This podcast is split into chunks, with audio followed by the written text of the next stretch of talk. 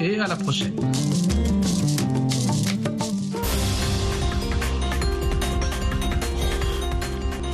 Jean-Roger Billon à ce micro pour Le Monde aujourd'hui au sommaire de cette édition du 14 février 2024. Nous sommes mercredi. La Chambre des représentants a mis en accusation le ministre de la Sécurité intérieure, Alejandro Mayorkas, lui reprochant une, crise de l'immigration. Victoire démocrate à une législative à New York pour remplacer Georges Santos, un républicain expulsé du Congrès. Les Comores affirment que la fin du droit de sol à Mayotte remet en question l'appartenance de Mayotte à la France. Le président turc Recep Tayyip Erdogan est au Caire pour sa première visite en Égypte après dix ans de bruit. La fête de la Saint-Valentin, c'est aujourd'hui. Bamako, la capitale malienne, s'est mise aux couleurs de l'amour. Pour cette occasion, je n'ai pas fait, je n'ai pas de compagnon, mais néanmoins, j'ai fait un cadeau à mon père que je considère euh, la personne la plus importante pour moi. Je lui ai envoyé un poème ce matin. Reportage à suivre dans la partie magazine. Ne manquez pas notre page sport ainsi que la Minute Éco pour l'instant, le journal. La Chambre des représentants des États-Unis, contrôlée par les républicains, a mis en accusation le secrétaire à la sécurité intérieure, Alejandro Mayorkas, en raison de la gestion de la frontière entre les États-Unis et le Mexique par l'administration Biden. Il s'agissait de leur deuxième tentative. Alexandrine. Alejandro Mayorkas a déclaré qu'il n'était pas responsable de la situation à la frontière et qu'il l'imputait plutôt à un système d'immigration défaillant que le Congrès n'a pas été en mesure de corriger. Son ministère a rejeté les affirmations des républicains dans un communiqué qui décrit la mise en accusation comme un coup monté inconstitutionnel et sans fondement qui ne fera que gaspiller du temps qui pourrait être consacré à la résolution du problème de la frontière. Ces affirmations n'ont pas dissuadé les républicains d'aller de l'avant. Le vote de la semaine dernière n'avait pas abouti. Celui de mardi marque la première fois en près de 150 ans qu'un ministre est mis en accusation. La mesure sera transmise au Sénat, dirigé par les démocrates, et il n'y a aucune chance que Mayorkas soit destitué. Le Parti démocrate du président Joe Biden a remporté mardi soir un siège à la Chambre des représentants dans une circonscription de New York pour remplacer un républicain expulsé du Congrès pour mensonge en série. Le point avec Rosine Munizero. Dans cette circonscription de New York, Tom Suozzi, qui a déjà été représentant de 2016 à 2022, va remplacer le républicain George Santos jusqu'au prochain scrutin de novembre. Avec cette victoire, les démocrates grignotent la très mince majorité républicaine à la Chambre, qui compte 219 républicains contre 212 démocrates et quatre sièges vacants. L'élection s'est tenue après l'expulsion historique de la Chambre du républicain George Santos. Le trentenaire s'était illustré par ses mensonges répétés et a été inculpé de délits financiers à la suite de révélations du New York Times. George Santos a dû finalement admettre avoir menti sur des pans entiers de sa vie pour embellir son CV avant d'être destitué par le Congrès le 1er décembre. Il a été inculpé d'escroquerie envers ses donateurs ainsi que de blanchiment et fraude des chefs d'accusation pour lesquels il a plaidé non coupable. Une centaine de républicains et plus de 200 démocrates avaient voté pour l'évincer, une sanction qui n'a été utilisée que cinq fois dans l'histoire du Congrès. Le secrétaire général de l'OTAN, Jens Stoltenberg, s'est félicité aujourd'hui de la hausse des dépenses militaires des pays de l'Alliance, quelques jours après des critiques de Donald Trump sur les mauvais payeurs en Europe, réclamées de longue date par les États-Unis. Cette augmentation a été rappelée la semaine dernière de façon brutale par l'ancien président américain et probable candidat républicain lors du scrutin de novembre. La Cour d'appel de Paris a condamné aujourd'hui Nicolas Sarkozy à un an de prison, dont six mois avec sursis dans l'affaire dite Big Malion relative au financement de sa campagne pour l'élection présidentielle de 2012. La partie ferme de la peine sera aménagée par un juge d'application des peines. Chef de l'État de 2007 à 2012, Nicolas Sarkozy est engagé dans plusieurs procédures judiciaires. Le président français Emmanuel Macron a dit aujourd'hui au Premier ministre israélien Benjamin Netanyahou que les opérations israéliennes à Gaza devaient cesser car le bilan humain et la situation humanitaire sont intolérables. A rapporté l'Élysée, selon le chef de l'État français, il est impératif d'ouvrir le port d'Ashdod, une voie terrestre directe depuis la Jordanie et tous les points de passage afin d'acheminer de l'aide pour le territoire palestinien. VOA Afrique, à Washington, vous êtes à l'écoute du monde aujourd'hui. Le gouvernement comorien affirme que le projet du gouvernement français de supprimer le droit du sol à Mayotte, département français d'outre-mer, pour endiguer l'immigration illégale en provenance de l'archipel voisin des Comores, pourrait remettre en cause la soi-disant appartenance de l'île de Mayotte à la France. Nani Talani on est en droit de se demander si la volonté affichée de supprimer le droit du sol à Mayotte ne serait pas enfin le début d'une remise en cause de la soi-disant appartenance de l'île de Mayotte à la France, indique un communiqué des Comores qui ne reconnaît pas l'appartenance de Mayotte au territoire français. Paris a annoncé dimanche une prochaine révision constitutionnelle visant à supprimer le droit du sol dans ce département. Il ne sera plus possible de devenir français si on n'est pas soi-même enfant de parents français, selon le ministère français de l'Intérieur. Cette mesure remet en cause l'histoire de la France et des principes qui fondent la République, estiment les Comores, qui revendiquent l'île de Mayotte restée dans le giron français quand, en 1975, Moroni a choisi l'indépendance. Situé à l'embouchure du canal du Mozambique, l'archipel des Comores est composé de trois îles, la Grande Comore, Anjouan et Moélie. Au Sénégal, les familles de prisonniers détenus depuis les troubles de 2021 et 2023 pour avoir contesté le pouvoir ont appelé aujourd'hui à manifester pour exiger leur libération immédiate et sans condition. Nous exigeons la libération immédiate euh, des 1500 prisonniers politiques et d'opinion au Sénégal et nous appelons à manifester samedi, place de la Nation à Dakar, a déclaré à la presse Suleiman Jim, membre du collectif des familles de détenus politiques. La manifestation sera distincte de celle prévue par des organisations de la société civile contre le report de la présidentielle. En RDC, plusieurs centaines de femmes congolaises ont manifesté aujourd'hui à Kinshasa pour dire stop à la guerre dans l'est du pays où les combats se sont intensifiés ces derniers jours entre les forces gouvernementales et la rébellion du M23. Leur marche à l'appel de la ministre du genre Famille et enfants, Gisèle Ndaya a réuni majoritairement des femmes politiques et des fonctionnaires, à la différence des manifestations de dizaines de jeunes qui ont visé en fin de semaine dernière et lundi les installations de l'ONU et des ambassades occidentales avec pneus et véhicules brûlés. Cette manifestation était très calme et encadrée par la police. Le président égyptien Abdel Fattah al-Sisi a accueilli ce mercredi au Caire son homologue turc Recep Tayyip Erdogan pour une visite inédite. C'est le point d'orgue de la réconciliation entre les deux pays après plus d'une décennie de bruit. Mohamed Oumfa. Les deux hommes accompagnés de leurs épouses, ont échangé une poignée de main à la descente d'avion du dirigeant turc, selon des images retransmises en direct. Il devait tenir ensuite un sommet bilatéral au palais présidentiel du Caire, selon des médias proches du pouvoir égyptien.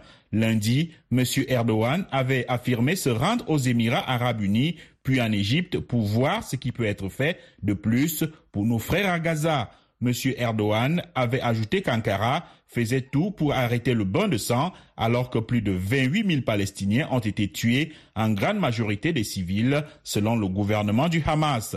Le président turc s'était rendu en Égypte pour la dernière fois en 2012, alors comme Premier ministre. Si politiquement le torchon a longtemps brûlé, l'Égypte et la Turquie soutiennent deux gouvernements rivaux en Libye. Les relations commerciales sont restées au beau fixe. Ankara est le cinquième partenaire commercial du Caire. Le président ghanéen a démis son ministre des Finances, Ken Ofori-Atta, de ses fonctions lors d'un vaste remaniement ministériel ce mercredi. Il est remplacé par le député Mohamed Amin Adam, selon un communiqué de la présidence. Ken Ofori-Atta est critiqué pour sa gestion de la crise économique la plus grave que subit le Ghana depuis des décennies. Les observateurs pensent que le remplacement du ministre des Finances est en partie destiné à aider le vice-président Mamadou Bouwanmia qui est candidat à la présidence. En Indonésie, l'actuel ministre de la Défense Prabowo Subianto a revendiqué aujourd'hui la victoire au premier tour de l'élection présidentielle de première projection plaçait Prabowo Subianto, grand favori avant l'élection, à plus de 55% des suffrages, le plaçant ainsi en position d'être élu dès le premier tour.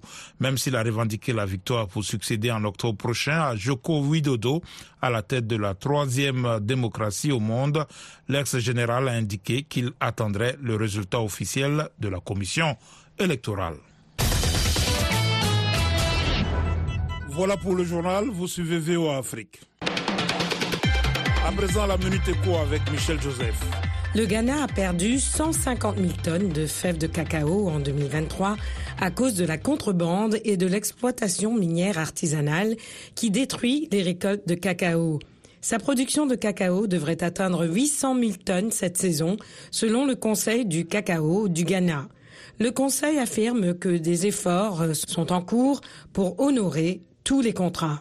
La Banque centrale kenyane affirme que ses réserves de change se situent à 7,1 milliards de dollars, soit près de quatre mois de couverture des importations et une protection adéquate contre les chocs à court terme. Le déficit du compte courant pour 2024 s'élèvera à 4% du PIB contre 3,9% en 2023 en raison de l'amélioration des exportations agricoles. Le FMI encourage le Zimbabwe à accélérer ses réformes monétaires et s'orienter vers un taux de change axé sur le marché. Pour le FMI, les décideurs devraient aussi éliminer la restriction sur la marge commerciale autorisée de 10% pour la tarification des transactions intérieures et restreindre le mandat légal de la Banque centrale aux fonctions essentielles.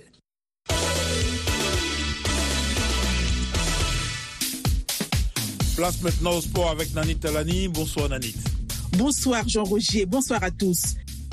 La Guinée équatoriale exclut de l'équipe nationale deux joueurs dont Emilio Insou pour grave indiscipline. Et oui, malgré sa brillante performance en tant que meilleur buteur de la Cannes, avec cinq buts, Emilio Nsoué ne pourra plus porter le maillot de la sélection nationale de la Guinée équatoriale car l'attaquant de 34 ans est suspendu pour mauvaise conduite avant et après la participation de l'équipe nationale à la compétition. Son coéquipier, le milieu de terrain Ivan Edu Salvador, est sanctionné pour son implication dans un incident survenu le 29 janvier à Abidjan qui a nécessité l'intervention de la police locale, provoquant d'ailleurs un retard notable dans le retour de l'équipe en Guinée équatoriale. Ces faits ont conduit à une détérioration de la réputation et de l'image de l'équipe nationale et de la Guinée équatoriale, selon la fédération. À travers un communiqué, elle souligne la nécessité de maintenir la discipline au sein de l'équipe nationale et de préserver l'image positive de la Guinée équatoriale dans le monde du football africain. Autre mesure disciplinaire, toujours en rapport avec la Cannes, le Sénégalais Crépin Diata, sanctionné par la CAF. Rappelons d'abord qu'après l'élimination des Lions de la Tironga du Sénégal par les éléphants de la Côte d'Ivoire à la Cannes 2023, Crépin Diata avait crié à un responsable de la zone mixte Vous êtes corrompu, critiquant l'arbitrage qu'il jugeait biaisé en faveur du pays hôte. À la suite d'une enquête de la commission de discipline de la Confédération africaine de football, Crépin Diata, l'arrière droit des Lions, écope de quatre matchs de suspension, dont deux avec sursis, et d'une amende de 20 000 dollars à payer conjointement avec la Fédération sénégalaise de football, rapportent les médias sénégalais. Dopage en athlétisme pour terminer, la Kenyane Sarah Shepchirchi, suspendue pour 8 ans. Prise en flagrant délit de dopage pour la deuxième fois de sa carrière, Sarah Shepchirchir 39 ans, pourrait ne jamais reprendre les routes, selon le verdict de l'unité d'intégrité de l'athlétisme tombé hier, suspendant pour 8 ans l'athlète kenyane pour avoir été testée positive à la testostérone.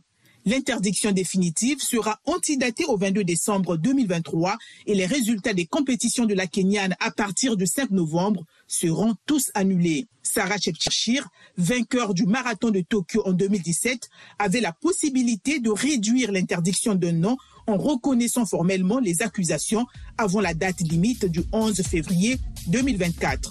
La sportive kenyane avait déjà été suspendue pour 4 ans en 2019 avec effet antidaté au 11 avril 2018 en raison d'anomalies dans son passeport sanguin. Page de sport VOA Afrique signée Nani Talani.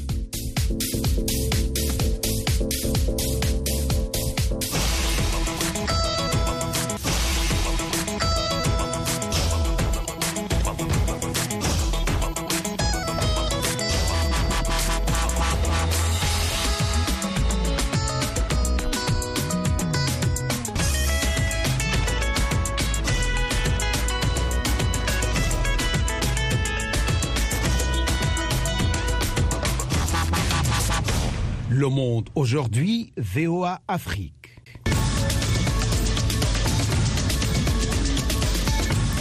Vous êtes à l'écoute du monde aujourd'hui sur VOA Afrique. Jean-Roger Billon de retour avec vous pour les dossiers du jour.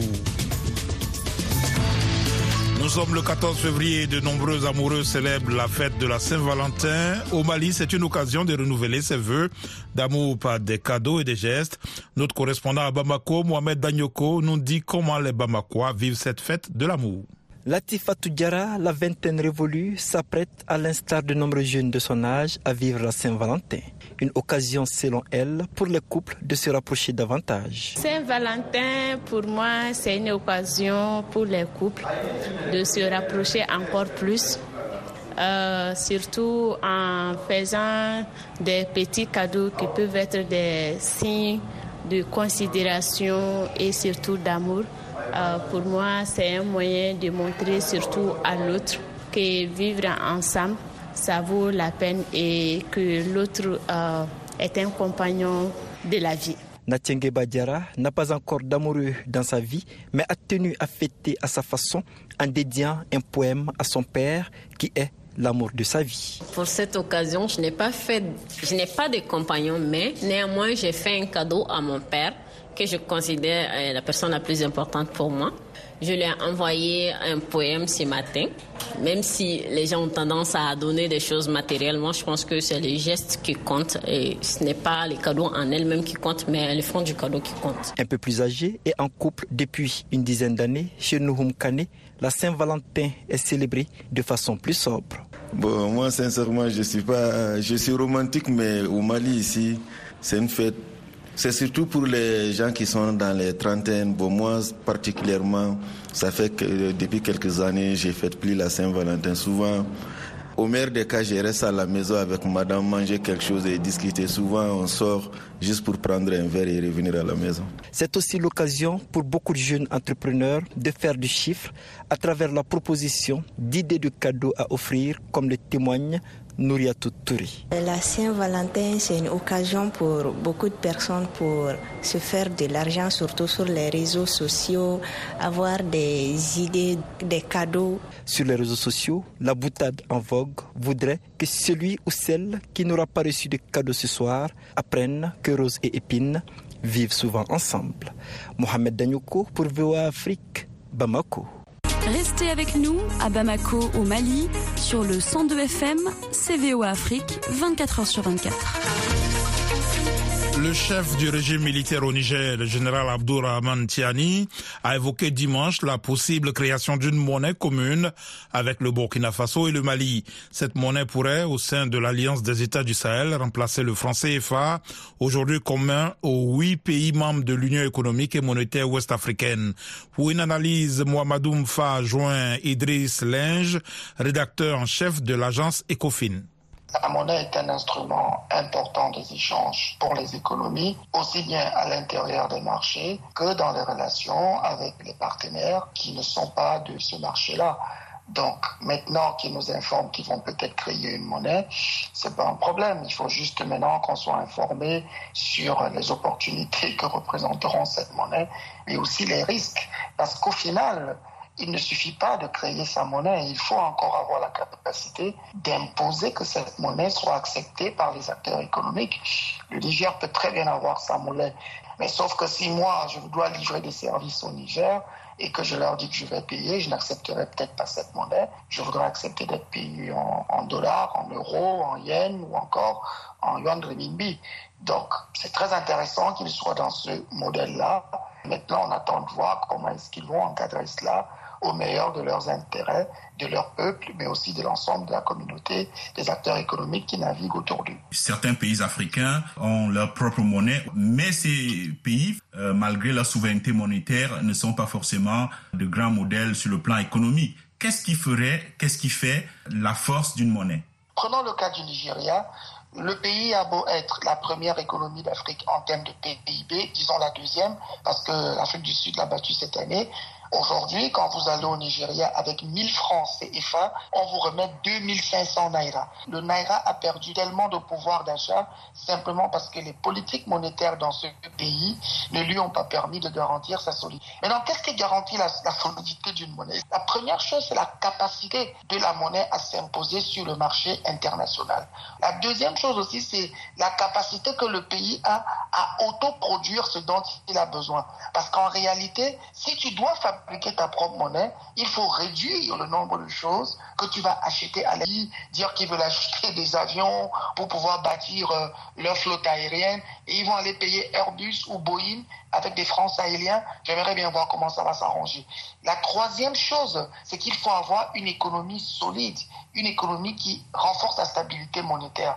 Le franc CFA est adossé à l'euro. Ces pays sahéliens pourraient, le moment venu, adosser leur monnaie à la monnaie russe pour des raisons géopolitiques. Quelles seraient les implications de ce choix? Dans une économie où 80% des transactions mondiales se font encore en dollars. Même les Russes, les Russes sont en train de voir quelles alternatives ils auront. C'est pour ça que la Russie se bat pour qu'on ait une monnaie des BRICS, une monnaie qui sera soutenue par des pays comme la Chine, qui est la deuxième économie du monde, la première en termes de pouvoir d'achat, mais aussi l'Arabie saoudite, parce qu'on voudrait que les Saoudiens apportent la puissance de leur liquidité. Comme je dis toujours, il faut se rappeler qu'après, les échanges économiques se font avec des personnes qui acceptent les moyens de paiement. Si ça avance et que ça réussit pour ces pays, tant mieux. Mais si ça échoue, ce sont leurs peuples qui vont payer le prix fort. Et malheureusement, peut-être aussi la sous-région. Parce que s'il y a des pauvres de l'autre côté, ces pauvres auront envie de venir là où il y a un peu de paradis et ça va créer des situations difficiles à gérer. Idriss Linge, rédacteur en chef de l'agence Ecofin.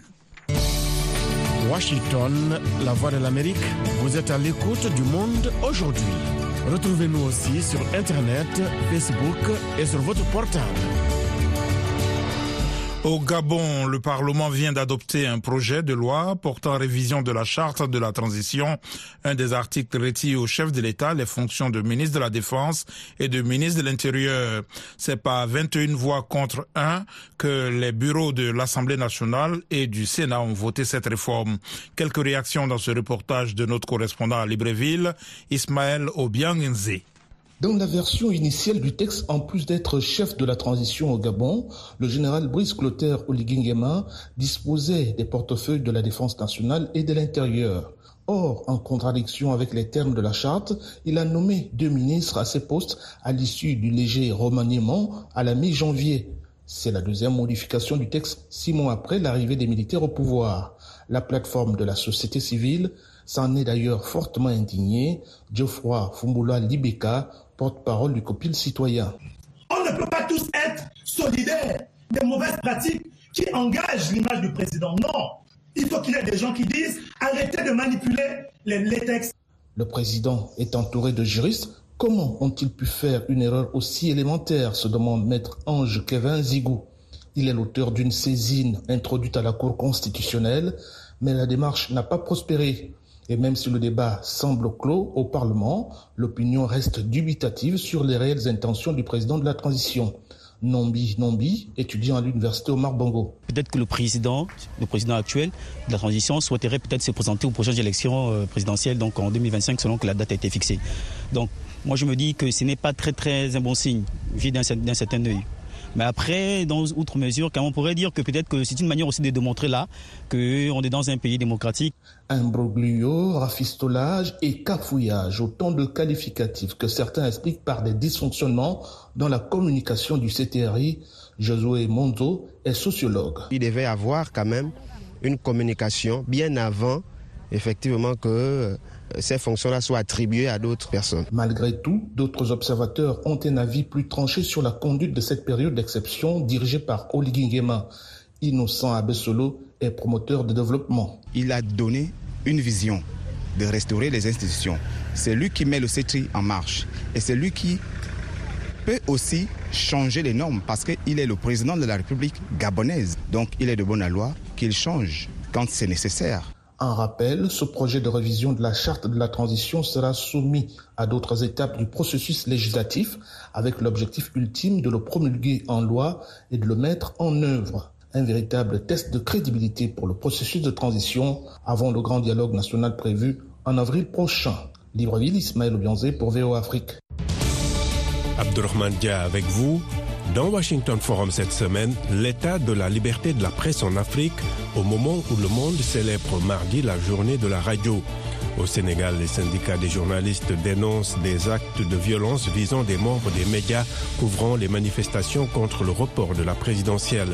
Dans le reste du Sahel, la presse fait les frais des restrictions imposées par les régulateurs. Comment expliquer cette menace contre le travail des journalistes dans plusieurs parties du continent? Comment garantir la liberté de la presse et l'accès à une information crédible? Rendez-vous ce jeudi à 19h temps universel sur VOA Afrique et voaafrique.com en rediffusion samedi et dimanche. Le Sénat américain a approuvé un programme d'aide de 95 milliards de dollars à l'Ukraine, Israël et Taïwan. Reste à savoir si le projet de loi va être adopté par la Chambre des représentants à majorité républicaine. Nathalie Bage relate un compte-rendu de Catherine Gibson, correspondant de la VOA au Congrès. Les sénateurs ont adopté un important projet de loi sur l'aide étrangère, dont 60 milliards de dollars pour l'Ukraine, 14 milliards pour Israël et le solde des 95 milliards pour Taïwan, confronté à la Chine. Après cette première étape au Sénat, le président démocrate Joe Biden s'est adressé au chef de la majorité républicaine à la Chambre. J'appelle le président à laisser la Chambre dans son ensemble exprimer ce qu'elle pense et à ne pas permettre à une minorité de voix les plus extrémistes d'empêcher le vote de ce projet de loi. Mike Johnson a déclaré lundi que la Chambre des représentants ne procédera pas à ce vote sans la modification du système d'immigration américain. La semaine dernière, une proposition bipartite de 118 milliards de dollars couplant l'aide internationale à une réforme de l'immigration a été balayée par l'ancien président Donald Trump. Imaginons si nous donnons tout cet argent et nous avons déjà versé à l'Ukraine plus de 200 milliards de dollars. Il pourrait conclure un accord avec la Russie dans les trois prochaines semaines et soudainement n'est plus traité avec nous. Les démocrates ont salué l'adoption du projet de loi comme un moment important du leadership américain dans les crises mondiales. Chuck Schumer, chef de la majorité au Sénat. L'un des projets de loi les plus historiques et les plus conséquents a été adopté par le Sénat. Un texte qui a des conséquences considérables non seulement sur notre sécurité nationale et celle de nos alliés, mais aussi sur la sécurité de la démocratie telle que nous la connaissons. Les législateurs républicains sont divisés sur l'envoi d'une aide accrue à l'Ukraine, arguant qu'il serait préférable de consacrer cet argent à la sécurité intérieure. Le sénateur Ron Johnson. Étant donné que l'administration avait pour priorité de fournir 60 milliards supplémentaires à l'Ukraine pour sécuriser sa frontière, eh bien, nous avons pensé que nous pourrions peut-être utiliser cela comme levier pour forcer cette même administration à sécuriser notre propre frontière. Mais 22 républicains, menés par le chef de la minorité sénatoriale, Mitch McConnell, ont voté avec les démocrates, estimant que l'aide internationale sert aussi la sécurité nationale des États-Unis. Nos alliés et partenaires espèrent que la nation indispensable, leader du monde libre, aura la détermination de continuer et nos adversaires espèrent quelque chose de tout à fait différent. Les États-Unis ont envoyé la dernière série d'aides à l'Ukraine le 27 décembre. Les législateurs de la Chambre vont siéger pendant trois jours cette semaine avant de quitter le Congrès jusqu'au début du mois de mars. En plus de nos programmes sur FM et ondes courtes, VOA Afrique est en votre compagnie 24 heures sur 24 sur Internet. voaafrique.com, tous les derniers développements sur l'actualité africaine et mondiale, reportages photos et vidéos, et vos commentaires sur voaafrique.com. À tout de suite.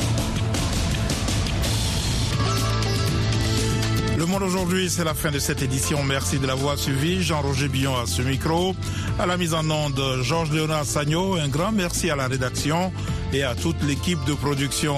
Rendez-vous sur notre site internet voafrique.com et nos pages Facebook, YouTube, la plateforme X et Instagram pour un suivi de l'actualité 24 heures sur 24. Je vous souhaite une excellente soirée à l'écoute de nos programmes.